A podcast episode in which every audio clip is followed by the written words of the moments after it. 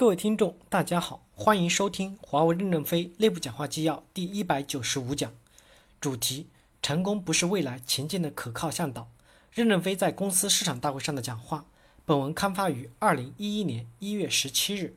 接上文，第二部分，形势逼着我们改革，面对这个时代，我们要有所作为。一，文化也不是万能的，文化并不一定有这么大的意义，赋予它这么多的期望。最近我们在推动高中级干部及后备干部学习由胡厚坤、徐直军领导主编的公司管理文化提纲。这个提纲概括了我们这二十年的奋斗，它浸透了编委及大家的心血，也许会为我们的发展留下不灭的灯光。但也要科学合理的去理解华为的文化，不然成功有可能导致经验主义，有可能反步入陷阱。华为公司过去的成功能不能代表未来的成功？不见得。成功不是未来前进的可靠向导，成功也有可能导致我们的经验主义，导致我们步入陷阱。历史上有很多成功的公司步入陷阱的例子很多，时间、空间、管理者的状态都在不断变化，我们不可能刻舟求剑，所以成功是不可能复制的。能不能成功，在于我们要掌握、应用我们的文化和经验，并灵活的去实践。这并不是一件容易的事情，它熬干了多少人的血液和灵魂。多少优秀人才为此付出了多么大的生命代价？不然，人类社会怎么会演变到今天？我们要借鉴他的思维方式，而不是他的工作方法。不是说原来怎么做的我就怎么做，然后沿着这条路走下去就行了。我们现在很多的员工在思想上是比较堕怠的，没有积极思维的，没有认真的去研究如何简化他的工作，提高贡献能力。二，变革就是让我们已认识到的规律合理的得到应用。公司长期推行的管理结构就是一个耗散结构。我们有能量，一定要把它耗散掉。通过耗散，使我们自己获得一个新生。我提一个问题：什么是耗散结构？你每天去锻炼身体、跑步，就是耗散结构。为什么呢？你身体的能量多了，把它耗散了，就变成肌肉了，就变成了坚强的血液循环了。能量消耗掉了，糖尿病也不会有了，肥胖病也不会有了，身体也苗条了，漂亮了。这。就是最简单的耗散结构。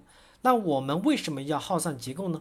大家说我们非常忠诚这个公司，其实就是公司付的钱太多了，不一定能持续。因此，我们把这种对企业的热爱耗散掉，用奋斗者、用流程优化来巩固。奋斗者是先付出后得到，是先得与先得到再忠诚有一定的区别，这样就进步了一点。我们要通过我们的潜在的能量耗散掉，从而形成新的势能。因此。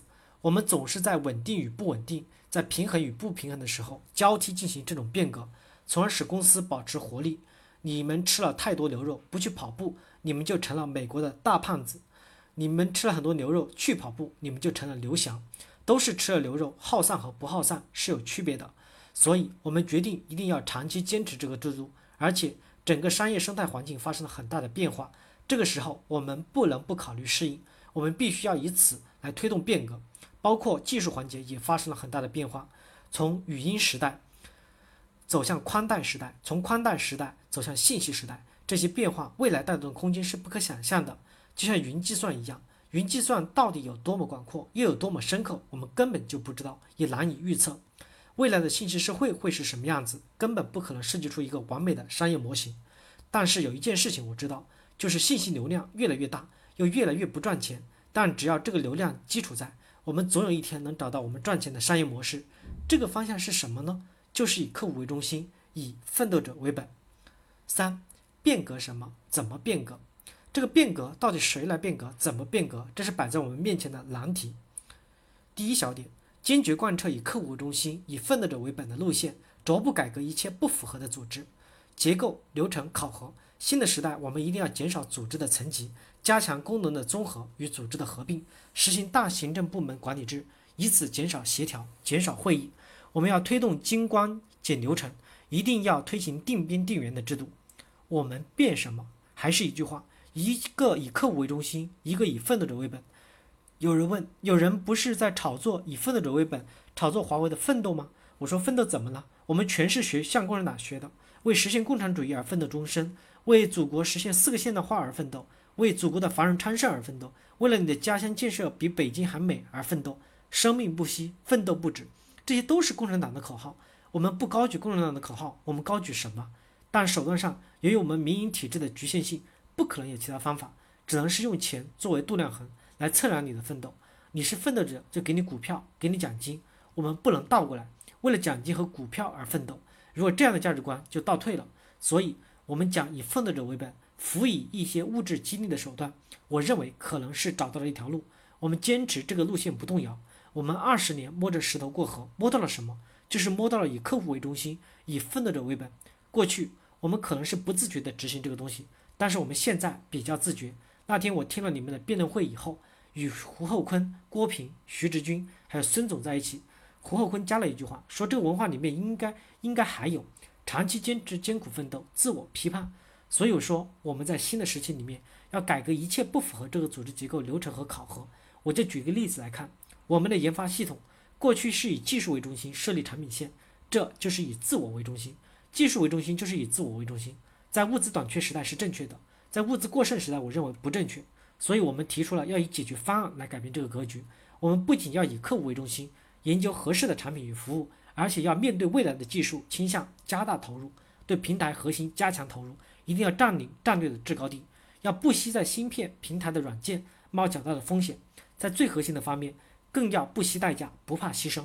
我们要从电子技术人才的引进走向引进一部分基础理论的人才，要有耐心培育他们的成熟，也要理解。珍惜一些我们常人难以理解的奇才。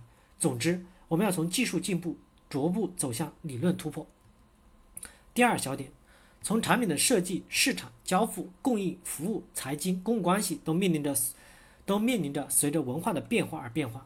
我们今年在新的董事会的领导下，建立以华为控股为支持和服务监管的平台，在此基础上面成立四个营运中心：管道、企业网、终端和其他。